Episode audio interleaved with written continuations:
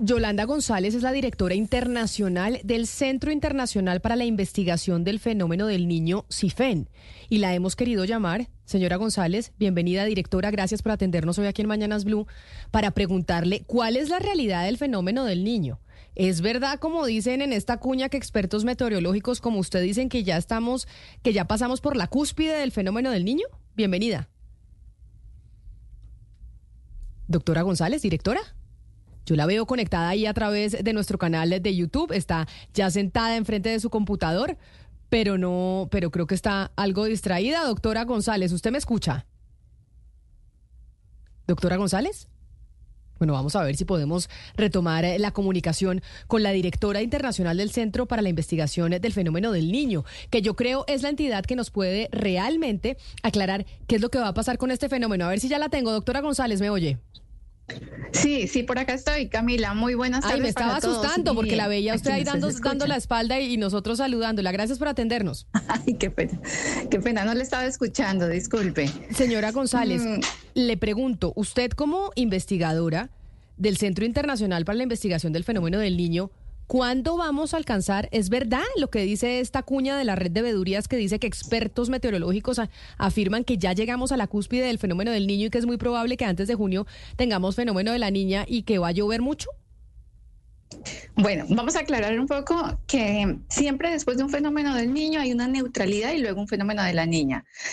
Es muy prematuro decir cuándo va a iniciar la niña. Eh, lo importante ahorita es que tengamos esa mirada actualmente en la atención del actual fenómeno de la niña, que es del niño que está presente. El niño está presente, está en su etapa de maduración y está coincidiendo en algunos países con la temporada de sequía, acentuándola y en otros países con la temporada de lluvias, también acentuando las lluvias. ¿Qué viene ahora? El mes de febrero que acaba de iniciar, el mes de marzo que también hace parte de la temporada de menos lluvias y la seguirá acentuando.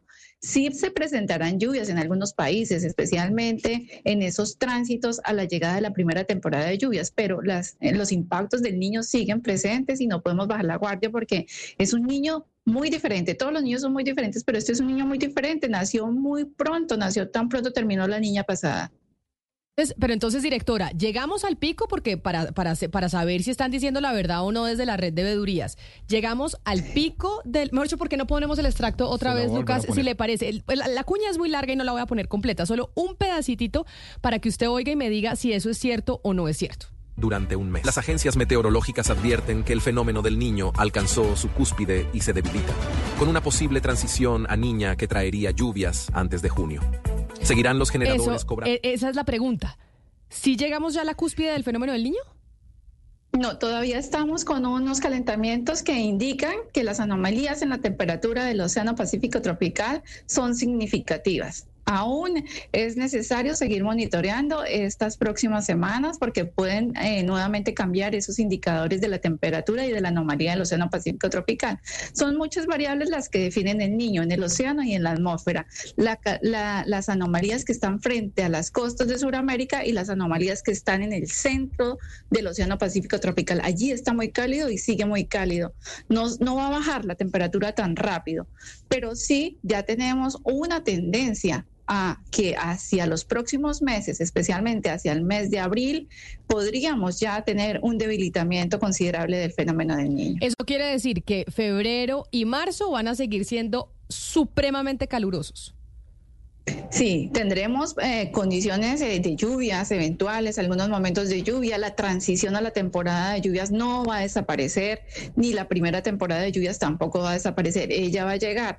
Solo que tenemos condiciones del fenómeno del niño presentes en la etapa de maduración, en las condiciones más críticas, coincidiendo con la temporada de menos lluvias que amerita especial atención. Doctora González, ayer llovió en Bogotá y yo creo que nunca habíamos estado los bogotanos tan felices de ver esa lluvia. Estábamos celebrando como nunca ver ese fenómeno en nuestra ciudad que es tan común, porque en Bogotá pues llueve, pues llueve mucho. Esa lluvia que vimos en Bogotá ayer, ¿la vamos a seguir presenciando en estos eh, dos meses que nos quedan del fenómeno del niño o lo de ayer? Ayer fue una rareza.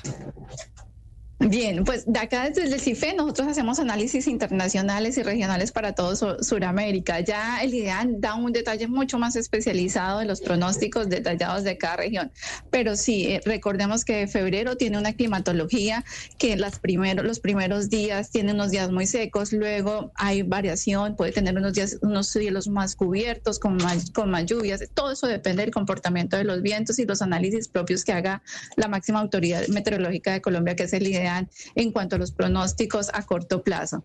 Pero sí en, las temporadas de menos lluvias eh, eventualmente se presentan precipitaciones y más en marzo que ya es la transición a la primera temporada de lluvias. Directora Yolanda González, este eh, niño tan fuerte que estamos viendo en materia de sequía en Colombia, ¿es consecuencia natural de lo que se define como fenómeno del niño o es consecuencia también en un porcentaje importante del cambio climático? Sí, tenemos que entender que la variabilidad climática la veíamos en el momento del impacto pero ella convive con nosotros. Los fenómenos del niño y de la niña están permanente en nuestro diario vivir y deben estar en la toma de las decisiones. ¿Qué está pasando? Muy interesante la pregunta. Es que ya no tenemos tiempo de que termine un fenómeno para prepararnos para el siguiente. Por eso es muy importante que la neutralidad ha cambiado. Tenemos un planeta muy cálido el año 2023, récord tras récord en las anomalías de la temperatura del aire y ya no solo en el trópico, sino en diferentes partes del planeta. Tenemos varios complejos. Estamos hablando de la variabilidad climática, el niño, estamos hablando de un cambio climático, de unas anomalías de temperatura y pongámosle ahí también ese, a ese mix el tema de los eventos extremos, que puede estar lloviendo en 24 horas lo que debía llover en una semana, que puede llover en una semana lo que llovía en un mes, o que la sequía en cinco días puede impactar fuertemente dependiendo de nuestra vulnerabilidad, de nuestra susceptibilidad y cómo estemos preparados. Es que tenemos que prepararnos y adaptarnos. Directora González, yo tengo dos preguntas sobre algo que usted decía ahorita y es que siempre después de un fenómeno del niño viene un fenómeno de la niña. El primero, ¿cuándo estiman ustedes que estaríamos entrando en ese fenómeno de la niña?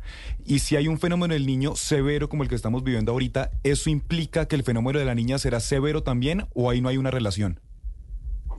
Bien, estamos eh, llegando al mes de marzo hay unas condiciones que se llaman la barrera de la primavera, en el cambio de las estaciones. Ahí más o menos el planeta empieza a acomodarse un poco más y se empiezan a definir las variables que definen también la niña, ¿no? que es el opuesto, que el Océano Pacífico esté muy frío. Mm, es posible que pasemos muy rápidamente a estas condiciones. Hay probabilidades que después de mitad de año se incremente esas variables que favorecen el desarrollo de un fenómeno de la niña. ¿Y esto qué implica? En los países que vayan a coincidir con las temporadas más lluviosas, intensifican las precipitaciones.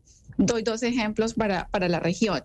Venezuela y Colombia ahorita están con condiciones de sequía. Acá en Ecuador estamos con condiciones de lluvias y aún seguimos muy atentos a, a, lo que queda de este periodo de lluvias para la intensificación de las mismas que pueda estar dando el niño.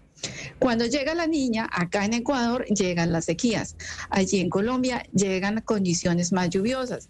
El segundo semestre normalmente evoluciona y coincide con la segunda temporada de lluvias, acentuándola. Por eso, eh, este monitoreo, este seguimiento que hace el CIFEN con los boletines, la información eh, y monitorean también la sequía es una invitación, ¿no? Cada fenómeno nos ha traído lecciones muy diferentes. Recordemos que en Colombia mientras que en unas zonas, en el actual fenómeno del niño, estaba lloviendo, como es el Pacífico, propio del niño, llueve en sectores del occidente del territorio nacional, como pasa acá en las costas de Ecuador, en otras zonas se presenta la sequía. Entonces, es un monitoreo muy especializado que debemos aprender a hacer en cada región y en cada territorio. Directora González, a lo largo de esta entrevista usted nos ha dicho varias veces, nos tenemos que preparar, tenemos que estar eh, en, pues, formas de, distintas formas de prevención. ¿Qué se debería hacer en este momento? ¿Qué se debería, qué tipo de medidas se deberían estar tomando en políticas públicas y también a nivel individual? ¿Qué podríamos hacer como, como individuos, como ciudadanos? De acuerdo, nuestra existencia como CIFEN eh, partió del fenómeno del niño 1997-98 para que la información científica que sale de acá aumente la resiliencia de las comunidades, de las poblaciones y los sectores. Creo que políticas como planes nacionales de sequía, como monitoreo permanente de las sequías, políticas adecuadas a la adaptación, adaptación de las comunidades a los eventos climáticos, políticas asociadas a la educación climática, a la alfabetización climática y, por supuesto, al monitoreo permanente y al fortalecimiento de los sistemas de alertas tempranas, tanto comunitarias como en todas las áreas, monitoreo de alertas hidrológicas, meteorológicas, ambientales. ¿Qué debemos hacer también? La comunicación. Es muy importante que esta comunicación que ustedes nos permiten sea eficiente para las comunidades, para el uso adecuado del agua para el cuidado de los suelos, para la protección de los ecosistemas y, por supuesto, para la atención a las alertas y a la información de los gestores de riesgo que permanentemente nos están diciendo qué medidas tomar en territorio en determinados momentos. Debemos tener la cultura de estar atendiendo las alertas tempranas que dan las autoridades y, por supuesto, de estar organizados en esa gestión del riesgo. Pues directora Yolanda González, directora del CIFEN, directora internacional, gracias por atendernos y por aclararnos que no es cierto que estemos ya pasando la cúspide del fenómeno del niño, como dice esa cuña que oímos de las red de vedurías. Mil gracias por estar con nosotros. Muchísimas gracias Camila y a todos, muy amables. Feliz tarde. A ustedes un saludo muy especial.